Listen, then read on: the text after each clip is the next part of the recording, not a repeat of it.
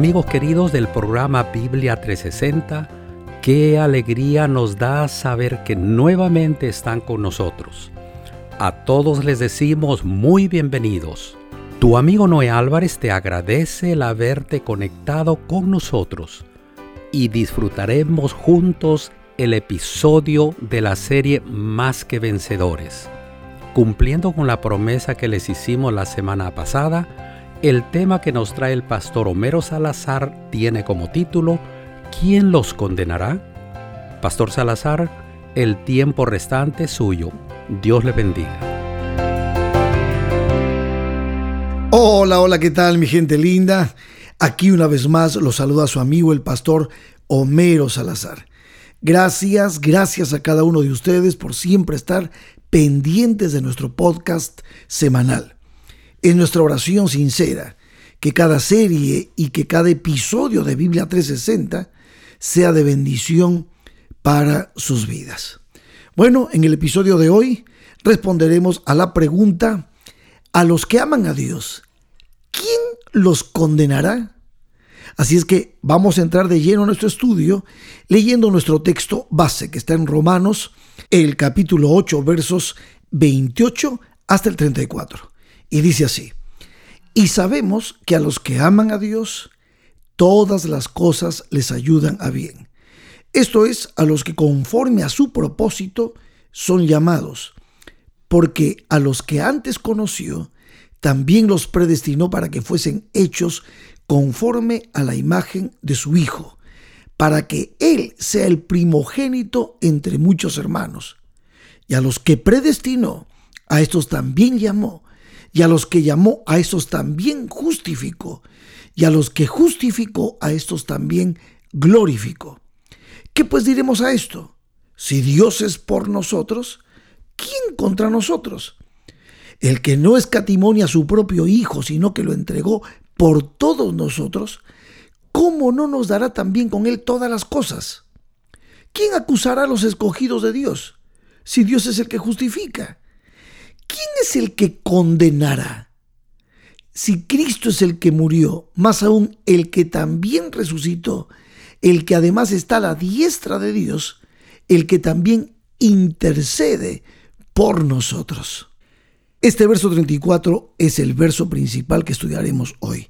Pero ustedes van a decir, pero pastor, ya a la pregunta, ¿quién es el que los condenará? La respuesta está clarísima. Pablo la responde y dice, si Cristo es el que murió, más aún el que también resucitó, el que además está a la diestra de Dios y el que también intercede por nosotros. ¿Es correcto? Prácticamente Pablo está respondiendo con el proceso que ya ha ido explicando desde el capítulo 1 hasta el capítulo 7. Pero vamos a profundizar un poquito más sobre la base de esta pregunta. ¿Quién condenará? Primero tenemos que recordar en qué sentido, qué es esta condenación, a qué estamos condenados los seres humanos.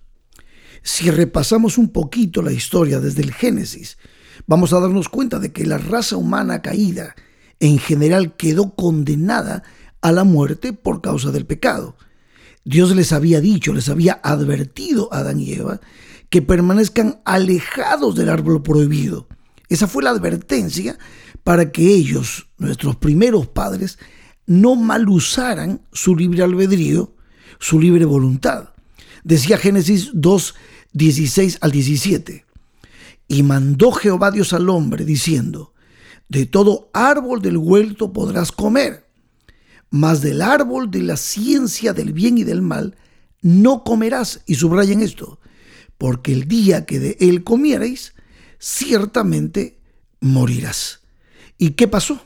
En el capítulo 3, el capítulo más negro de la historia bíblica, en el verso 6 al 8, dice, vio la mujer que el árbol era bueno para comer y que era agradable a los ojos y árbol codiciable para alcanzar la sabiduría. Y tomó de su fruto y comió y dio también a su marido, el cual comió así como ella. Y entonces, miren las consecuencias, fueron abiertos los ojos de ambos y conocieron que estaban desnudos. Entonces cosieron hojas de higuera y se hicieron delantales. Y oyeron la voz de Jehová Dios que se paseaba en el huerto al aire del día. Y el hombre y su mujer se escondieron de la presencia de Jehová Dios entre los árboles del huerto. Ahí está. Entonces, en general, la muerte es la condena por causa del pecado, pero ¿qué significa estar condenados a la muerte? Pues aquí déjenme hacerles un resumen. Número uno, significa vivir separados de Dios. En Romanos 3:23 el apóstol Pablo nos dice, por cuanto todos pecaron y están destituidos de la gloria de Dios. Condenados a qué más? Número dos, a ser declarados delincuentes, culpables y enemigos de Dios. Como dice Romanos capítulo 3, verso 10 al 18. Como está escrito, no hay justo ni aun uno, no hay quien entienda, no hay quien busque a Dios. Todos se desviaron a una, se hicieron inútiles, no hay quien haga lo bueno, no hay ni siquiera uno sepulcro abierto es su garganta, con su lengua engaña, veneno de áspides hay debajo de sus labios, su boca está llena de maldición y de amargura, sus pies se apresuran para derramar sangre, quebranto y desventura hay en sus caminos, y no conocieron caminos de paz. No hay temor de Dios delante de sus ojos. Esa es otra de las consecuencias de las cuales fuimos condenados por causa del pecado. La tercera, nos condenó el pecado a ser esclavos de Lucifer, a estar secuestrados prácticamente bajo su dominio. Lo dijo Jesús en Juan 8:44. Vosotros sois de vuestro padre el diablo y los deseos de vuestro padre queréis hacer. Porque él ha sido homicida desde el principio y no ha permanecido en la verdad porque no hay verdad en él. Porque cuando habla mentira, de suyo habla, porque es mentiroso y padre de mentira. Y el apóstol San Juan en primera de Juan 3:8 dice, "El que practica el pecado es del diablo, porque el diablo peca desde el principio." Así que fíjense ustedes las consecuencias, la condenación, condenados entonces a vivir separados de Dios, a ser declarados delincuentes y culpables y enemigos de Dios. En tercer lugar dijimos a ser esclavos del pecado de Lucifer, secuestrados por el mal. Y en cuarto lugar, condenados a vivir con la mancha del pecado. Fíjese lo que dice Jeremías 2.22. Aunque te laves con lejía y amontones jabón sobre ti, la mancha de tu pecado permanecerá aún delante de mí, dijo Jehová el Señor. Y en Romanos 8, versos 7 al 8, nos dice el apóstol Pablo, por cuanto los designios de la carne son enemistad contra Dios, porque no se sujetan a la ley de Dios, ni tampoco pueden. Y los que viven según la carne no pueden agradar a Dios. Tremenda la condena, la cual en última instancia significa condenados a morir para siempre. Romanos 5:12 dice así, por tanto como el pecado entra en el mundo por un hombre y por el pecado la muerte, así la muerte pasó a todos los hombres por cuanto todos pecaron. Y Romanos 6:23 en la primera parte dice, porque la paga del pecado es muerte, condenados a morir condenados a morir. Pero saben una cosa, mis queridos amigos, aquí viene la buena noticia del Evangelio. Dice Romanos 5:18. Así que como por la transgresión de uno vino la condenación a todos los hombres, lo que ya acabamos de leer, condenados a vivir separados de Dios, condenados a ser declarados delincuentes y culpables y enemigos de Dios, condenados a ser esclavos del pecado y de Lucifer, secuestrados para el mal, condenados a vivir con la mancha del pecado, en fin, condenados a morir para siempre. Fíjense lo que dice el verso en la segunda parte de Romanos 5:18 pero por la justicia de uno vino a todos los hombres la justificación de vida. Alabado sea el nombre de Dios. Y de eso voy a hablarte ahora, porque justamente en el capítulo 8 de Romanos, que es el capítulo que estamos estudiando, en los primeros cuatro versos, el apóstol San Pablo dice lo siguiente. Verso 1. Ahora pues, ninguna condenación hay para los que están en Cristo Jesús, los que no andan conforme a la carne, sino conforme al Espíritu. Verso 2. Porque la ley del Espíritu de vida en Cristo Jesús me ha librado de la ley, del pecado y de la muerte. porque lo que era imposible para la ley, por cuanto era débil por la carne, Dios, enviando a su Hijo en semejanza de carne de pecado y a causa del pecado, condenó al pecado en la carne. Verso 4, para que la justicia de la ley se cumpliese en nosotros, que no andamos conforme a la carne, sino conforme al Espíritu. Gloria al Señor. Vamos a desglosar un poquito esto que acabamos de leer. En el contexto inmediato, el capítulo 7 de Romanos, donde Pablo está expresándonos su lucha con respecto al pecado que mora en él, porque lo bueno que quiere hacer no hace y lo malo que no quiere, eso hace.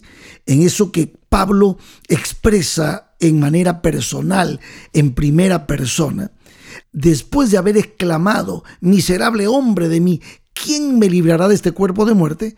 Ahora se introduce al capítulo 8 con esta frase poderosa que acabamos de leer, que ninguna condenación hay para los que están en Cristo Jesús. Lo que Pablo nos está diciendo es que a pesar de su lucha, a pesar del sentimiento de frustración que tiene, él está confiado porque ahora tiene a su favor a Cristo Jesús.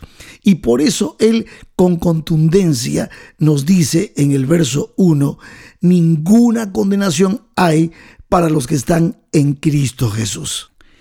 Mis amigos, esa lucha interna de la cual Pablo nos habla es parte de la experiencia diaria de todo seguidor de Cristo. Aquí Pablo no dice que no hay errores en el cristiano, que no hay fracasos o que no hay pecados. Él lo que nos está diciendo es que no hay condenación. Los cristianos nos equivocamos, los, cristianos cometemos errores y muchas de las cosas o lo mejor que podamos hacer siempre será limitado, porque somos limitados, porque el pecado no es solo lo que hacemos, sino lo que somos, lo cual pues afecta lo que hacemos. Pero a pesar de eso, si tú y yo estamos en Cristo, no hay condenación para el cristiano. Y decir que no hay condenación para el cristiano es equivalente a decir que el cristiano ha sido justificado. Como lo decía claramente Pablo en Romanos capítulo 5, verso 1, que es un texto que ya hemos leído anteriormente. Justificados pues por la fe, tenemos paz para con Dios por medio de nuestro Señor Jesucristo. Por lo tanto, estar justificado significa no estar condenado. ¿Por qué no hay condenación entonces? Por todo lo que ya Pablo nos enseñó desde el capítulo 1 de Romanos hasta el capítulo 7. Porque Cristo fue condenado en lugar del pecador. Por lo tanto, el pecador que cree y recibe a Cristo como Señor y Salvador queda libre de toda condenación. Y esto es lo que Pablo explica de manera profunda en esos primeros capítulos de Romanos. Por eso Romanos 8.2 decía, porque la ley del Espíritu de vida en Cristo Jesús me ha librado de la ley, del pecado y de la muerte. Wow, es impresionante cómo Pablo habla con tanta seguridad, con la seguridad que Cristo le da. En otras palabras, está haciendo referencia a lo que decía Romanos 8:34. Cristo es el que murió, más aún el que también resucitó, el que además está a la diestra de Dios, el que también intercede por nosotros. Esa es la ley del espíritu de vida en Cristo Jesús. Y por eso con esa seguridad preguntaba, ¿quién es el que condenará? ¿Quién es el que se atreverá a condenar si Dios mismo es el que justifica al creyente, al cristiano? Y esto me hace recordar a ese momento maravilloso en el que Cristo se encuentra. Ustedes recuerdan con la mujer adúltera, esa pobre mujercita que fue sacada de la privacidad y traída por los fariseos para condenarla, la estaban usando como una presa para cazar a Jesús, para atrapar a Jesús. Y así desnuda como estaba la tiran delante del Señor, interrumpiendo su mensaje de amor, el que él estaba dando allí en el atrio del templo. Y entonces empujan a Jesús para convertirlo en juez en ese momento. Sin embargo, Cristo se convierte en abogado de esa pobre mujer indefensa, pero sí juez para ellos. Porque Jesús fue contundente cuando les dijo, el primero que esté sin pecado, lance la primera piedra. No, uno a uno fueron yéndose, uno a uno abandonaron la escena, porque la mirada de Cristo es escudriñadora que conoce, la mirada de Dios. Sin embargo, para ella Cristo Jesús fue abogado y ustedes recuerdan aquel momento en que Jesús la toma en sus brazos y le pregunta, mujer, ¿dónde están los que te condenaban? Ninguno te condenó. Y ella respondió, ninguno, Señor. Y ahora escuchen la voz de Dios. Dios hablándole a una pecadora y le dice, hijita, ni yo te condeno. Ni yo que soy Dios, ni yo que soy tu creador, ni yo que soy el que ha sido ofendido por causa del pecado, te condeno. Pero vete y no peques más. Mis amigos queridos, Cristo nos ha librado de la condenación de la ley y del concepto equivocado de que la obediencia a la ley es el camino de salvación. Cristo nos ha librado del pecado, nos ha librado del dominio del pecado, dándonos un nuevo corazón que responde a la gracia de Dios.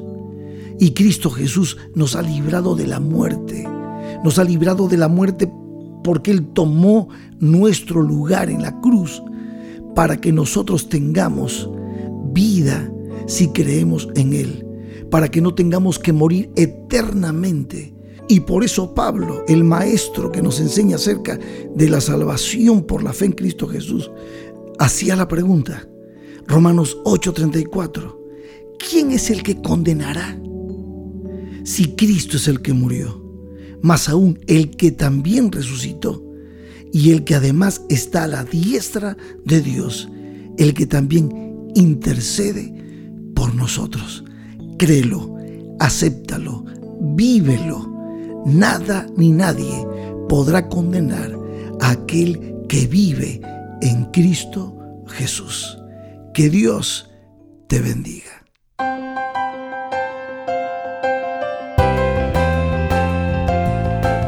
Gracias Pastor Salazar por la paz y tranquilidad que deja en nuestros corazones el tema que nos trajo hoy. Amigo querido, la vida de Cristo y su misión redentora nos libra de toda condena. Culminando con la serie Más que Vencedores, el último tema que nos trae el pastor Homero Salazar lleva como título ¿Quién los separará? Aquí te esperamos en una semana y no olvides de compartir este podcast con tus redes sociales.